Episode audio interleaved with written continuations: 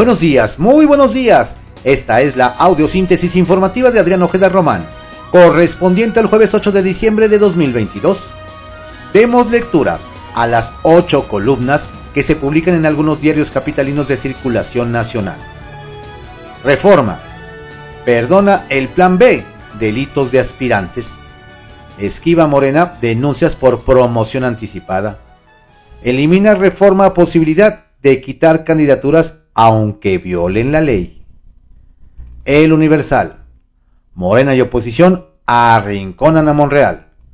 Presiona a la líder de los senadores morenistas para que defina su postura respecto al plan B de la reforma electoral.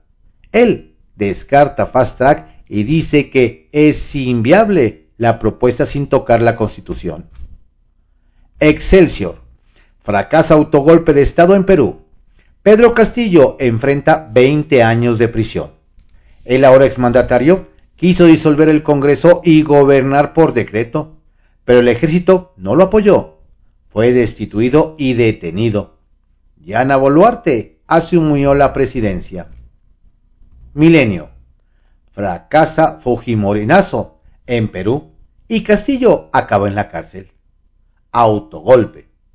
El mandatario disuelve el Congreso y decreta toque de queda, pero ninguno de los poderes del Estado lo secundan, y la Policía Anticorrupción lo aprende cuando se dirigía a la Embajada Mexicana.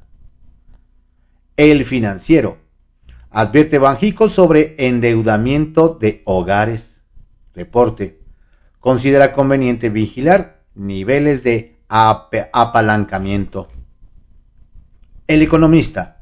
México propone a Estados Unidos aplazar un año el veto a entrada del maíz amarillo. Presentará modificaciones al decreto la próxima semana.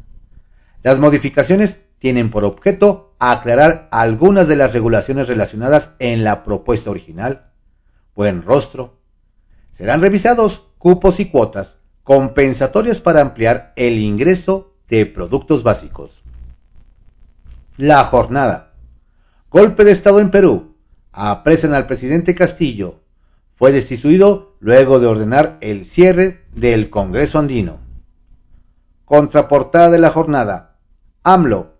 Autoridades de Guanajuato toleran el crimen organizado. La razón. Reforma electoral. Enfrían plan B en el Senado y encienden alertas. Bloque de contención descarta fast track líder de Jucopo, asegura que no se dispensará el análisis de lo avalado ayer en diputados. Va a comisiones. Le preocupan, dice, cambios aprobados. Consejero Murayama advierte riesgos en el 2024. No sé si podría garantizar transparencia. Ugalde, expresidente del IFE, ve sabotaje a la democracia. Reporte Índigo. Los daños colaterales. La violencia registrada en lo que va del año impacta y se relaciona con el estado de salud mental de la población, por lo que especialistas destacan la importancia de priorizar la atención integral de la gente y las comunidades vulnerables. El Heraldo de México. Zoé Robledo. IMSS con reservas de 400, 401 mil millones de pesos. Su director asegura que el instituto cuenta con finanzas sanas, que dan 13 años de sustentabilidad. Vamos a cerrar el año incluso con superávit, dijo. El Sol de México. Ligan al fiscal de Morelos con los rojos.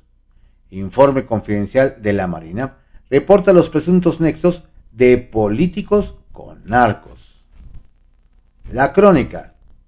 Descartado el pase automático de la reforma al INE en el Senado. Será discutida ampliamente por todos los grupos. Hay cambios preocupantes, opina Ricardo Monreal. Diario 24 horas. Senado bajo presión por Plan B electoral. Legisladores quieren atender reforma con seriedad.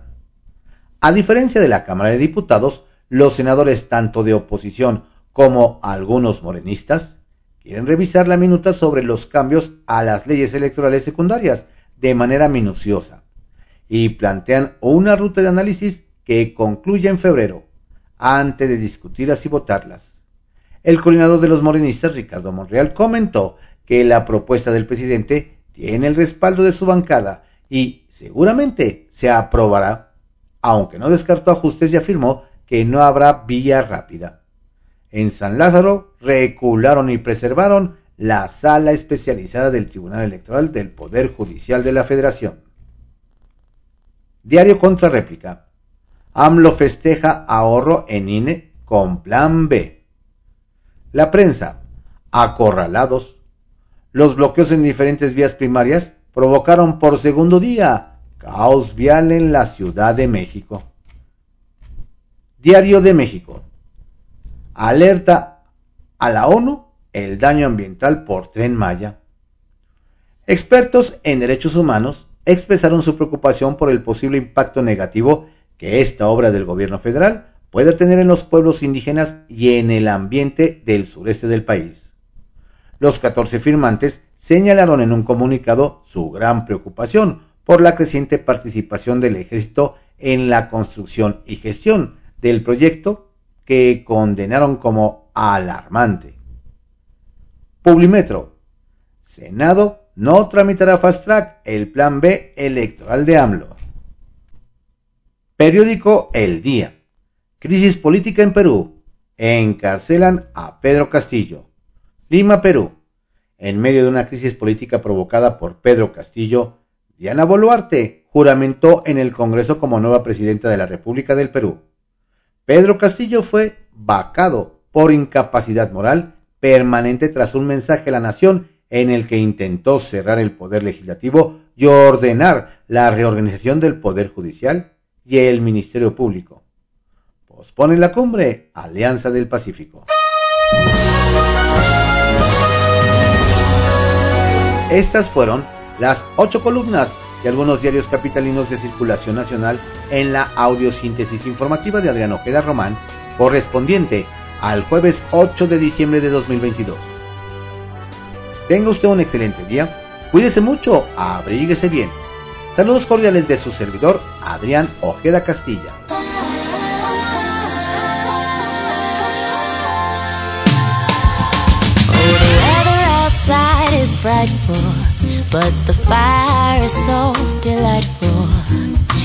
Since we've no place to go, let it snow, let it snow, let it snow. You know it doesn't show signs of stopping. I bought some corn for popping. The lights are turned way down low. Let it snow, let it snow, let it snow. When we finally kiss goodnight, how I'll hate going out in the storm. But if you really hold me tight, all the way home I'll be warm. Fire is slowly dying, and my dear, we're still goodbye. But as long as you love me so, let it snow, let it snow, let it snow. Woo!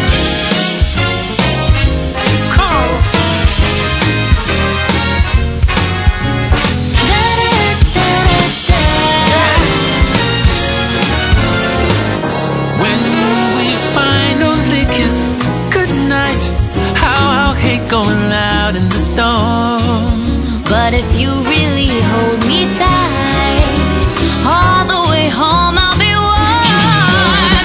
Weather outside is frightful, but the fire is so delightful. And since we've no place to go, let it snow, let it snow, let it snow, let it snow. Let it snow.